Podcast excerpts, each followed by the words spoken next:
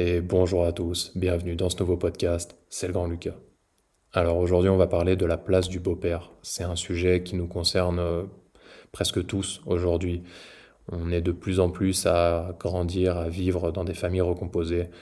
Les couples durent de moins en moins longtemps et donc on a en tant qu'enfant de plus en plus de chances de grandir un jour avec un beau-père. Alors moi, ça a été mon cas, et c'est encore mon cas aujourd'hui, puisque j'ai grandi pendant presque dix ans avec un beau-père, et je suis aujourd'hui un beau-père. J'ai un fils, mais j'ai aussi une belle-fille, qui grandit avec nous et qui vit au quotidien avec, euh, sa maman et moi. Donc aujourd'hui, on va vraiment se focaliser plutôt du côté de l'enfant, voir euh, ce que ça, ce que ça, l'influence pour un enfant qui a la vie de, de, euh, de famille recomposée. On fera un second épisode plutôt du côté du père, du beau-père, euh, un petit peu euh, pour réfléchir à comment trouver sa place dans une famille recomposée avec des enfants quand on est un beau-père. Mais aujourd'hui, on va se focaliser sur l'enfant. Comme je vous le disais, moi j'ai grandi pendant presque dix ans avec un beau-père et j'en ai beaucoup souffert de cette situation parce que j'ai manqué de cadre, j'ai manqué de situation. Euh, la situation n'était pas assez claire. Ça, c'est vraiment la, première chose à vraiment comprendre. Un enfant, il a besoin d'un cadre, il a besoin d'une d'une représentation d'une figure paternelle et d'une figure maternelle, bien sûr, très solide. Il a besoin d'un socle, il a besoin de savoir qui est le père, qui est le chef de famille, qui est la mère, qui finalement euh, le représente, le protège et est son guide au quotidien. Quelle que soit la situation, moi j'avais pas de père biologique à côté, mais euh, c'est la même chose pour un enfant qui a son père biologique à côté. Il a besoin, cet enfant, dans son foyer, dans la maison dans laquelle il vit au quotidien, dans laquelle il grandit, il a besoin d'avoir une place définie pour chaque personne. La place des enfants doit être définie, la place des adultes doit être définie, la place du père, du chef de famille, elle doit être définie. Donc ça, c'est vraiment quelque chose à comprendre. Il faut qu'il y ait une unité au niveau des parents, au niveau du couple, pour que l'enfant soit serein, pour que l'enfant soit en sécurité. Si l'enfant y voit qu'en permanence, il peut mettre de côté l'un ou l'autre, il peut jouer entre son beau-père et sa mère, il va manquer de cadre. Il va croire que c'est bénéfique, il va croire que c'est un bien pour lui, il va croire, il va en jouer forcément. Un enfant, c'est comme ça, hein. ça ne se régule pas, ça, ça s'engouffre dans la faille s'il voit qu'il y a une faille. C'est à l'adulte de justement ne pas créer cette faille. L'enfant, il a besoin d'un cadre, il a besoin de se dire, peu importe que ce soit mon père biologique ou mon père de substitution, le père, celui qui joue la figure de père au quotidien dans ma vie, c'est lui et je dois m'en remettre à lui. C'est une, une sécurité psychologique pour lui. Donc vraiment, entendez ça, l'importance du cadre. Je sais que c'est quelque chose qui est difficile à mettre en place, euh, à la fois, bon, pour beaucoup de beaux-pères, euh, bien que j'ai l'impression que ça change quand même ces dernières années, mais beaucoup d'hommes ont un peu du mal à prendre leur place, à faire les efforts nécessaires pour prendre leur place à la fois de père hein, déjà et à la fois de beau-père dans des familles reconstituées mais c'est aussi un gros travail pour beaucoup de mères, je le sais, parce que bah, quand on est une mère euh, séparée du père biologique de ses enfants, on a très vite tendance à se créer une bulle avec nos enfants dans laquelle on ne laisse plus personne rentrer. On éduque ses enfants d'une certaine manière et on n'a plus envie qu'une tierce personne, en l'occurrence qu'un beau-père, que notre nouveau mari, euh, rentre dans cette bulle et influence l'éducation des enfants, puisse remettre en question nos choix, euh, nos certitudes.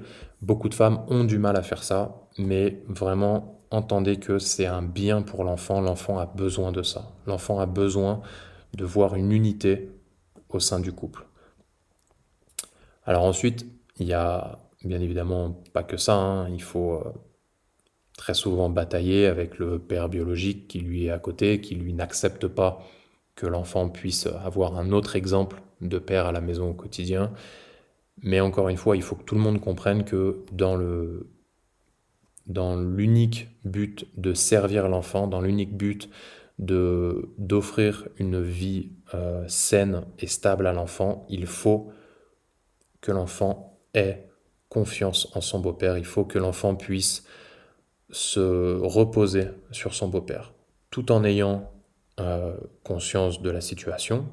Pour prendre mon exemple, moi, ma belle-fille, elle a parfaitement conscience de qui est son père biologique, mais elle a aussi parfaitement conscience de qui je suis, qui est son beau-père, quelle place j'ai dans sa vie, qu'est-ce que je fais dans sa vie. Elle, euh, elle vit aujourd'hui dans sa maison.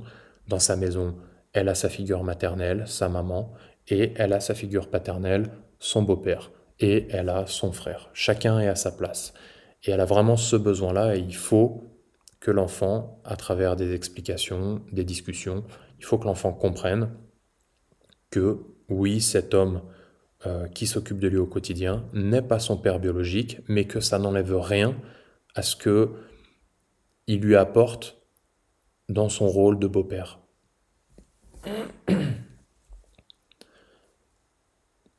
L'enfant doit s'y fier, doit lui faire confiance, et donc effectivement c'est un, travail euh, qui prend du temps, c'est un travail au quotidien, c'est un effort à faire.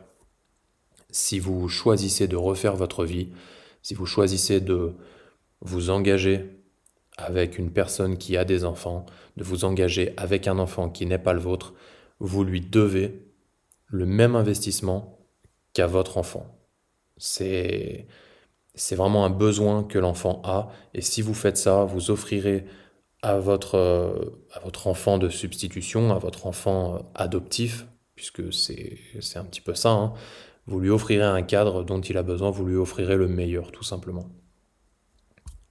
Alors ensuite, on a le, côté hein, affectif, qui est peut-être le côté le plus difficile à gérer, parce que forcément, entre euh, un beau-père et une belle-fille ou un beau-fils, il y a une gêne au niveau de l'affection, au niveau de l'amour qu'on donne à l'autre, qu'il faut réussir à mettre de côté à travers euh, toujours pareil des explications, de la confiance et surtout de la stabilité. Il faut, il faut de la consistance, il faut que ce que vous donnez à cet enfant, ce soit constant. Il faut toujours que ce soit sur la même ligne.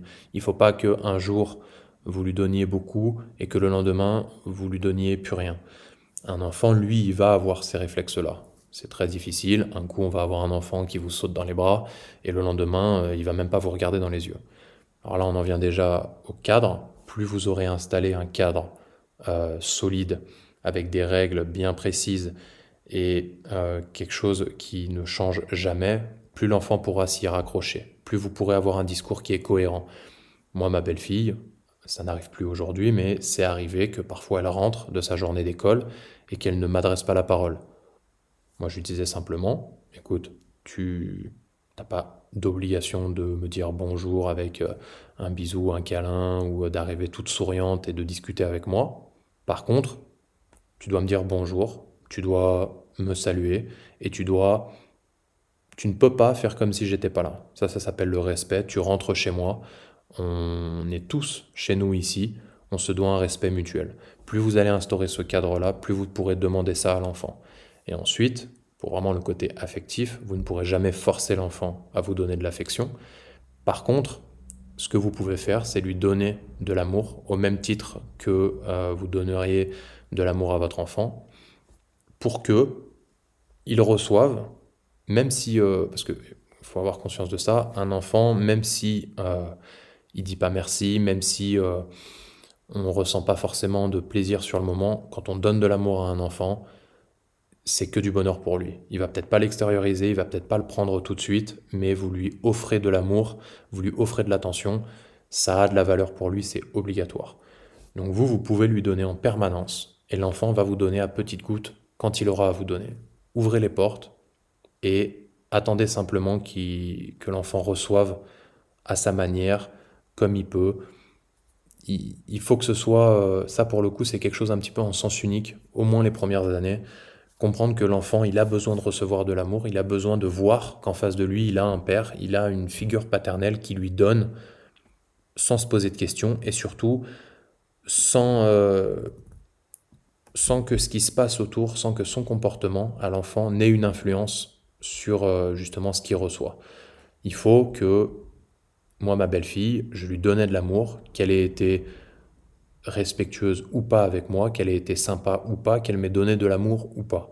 Et c'est au fur et à mesure des années qu'elle a vu que, quoi qu'il se passe, elle recevait de l'amour de ma part.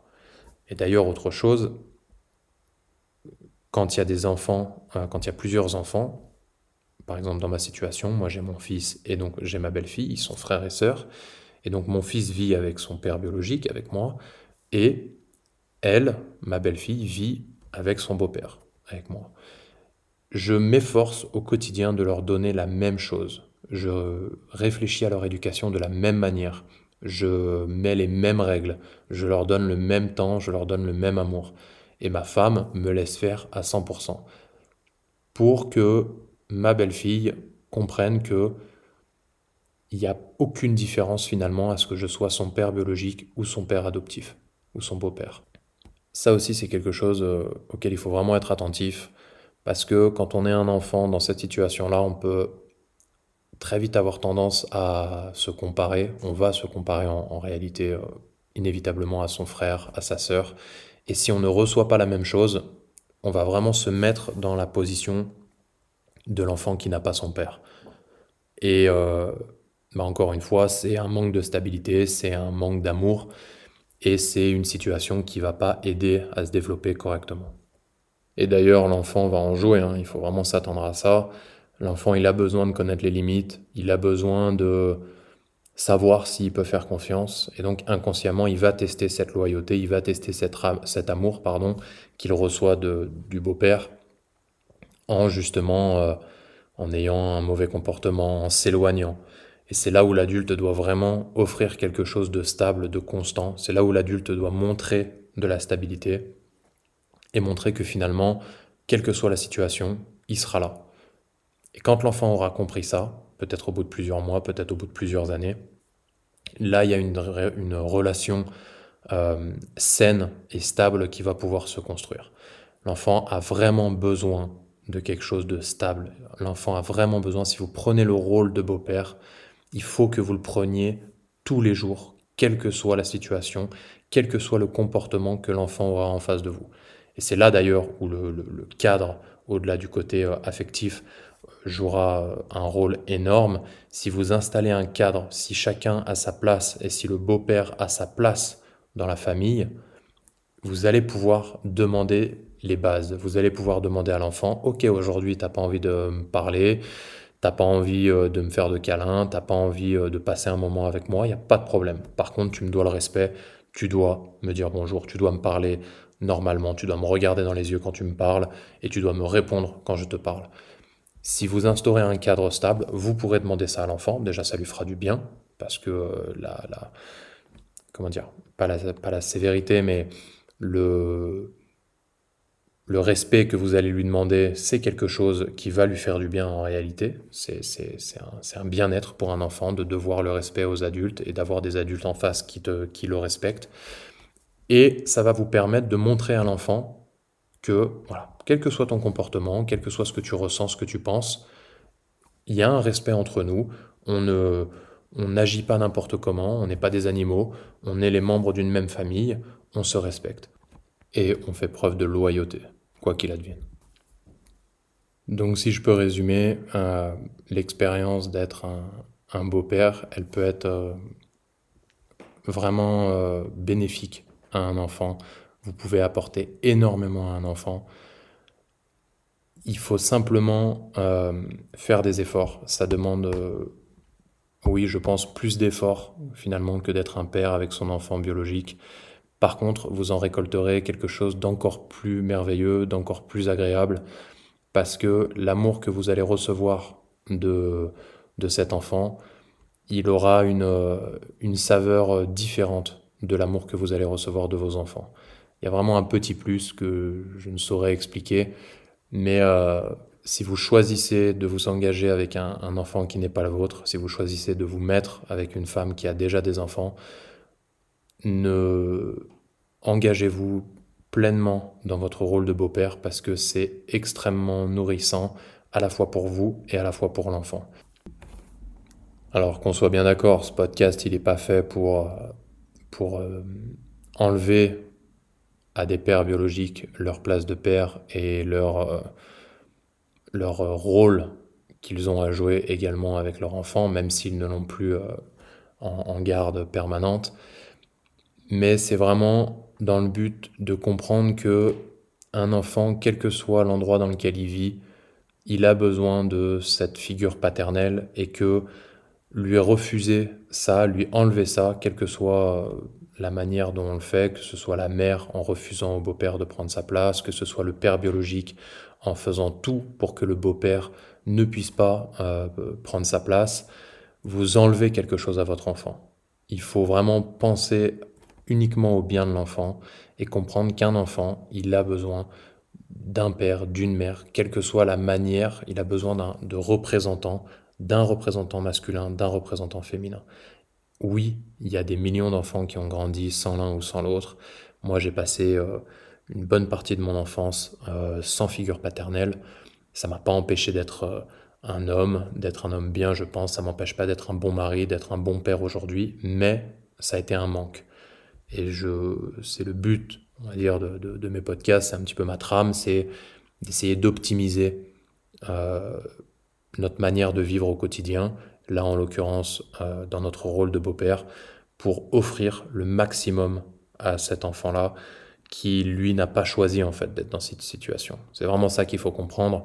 Le, la, la, seule et unique euh, victime, celle qui peut être, euh, celle qui pourrait être la seule à se plaindre, bah, c'est cette petite personne-là, c'est ce petit enfant qui n'a rien demandé et qui lui ne demande qu'à recevoir de l'amour de la sérénité, à avoir une vie stable et sereine pour bien grandir.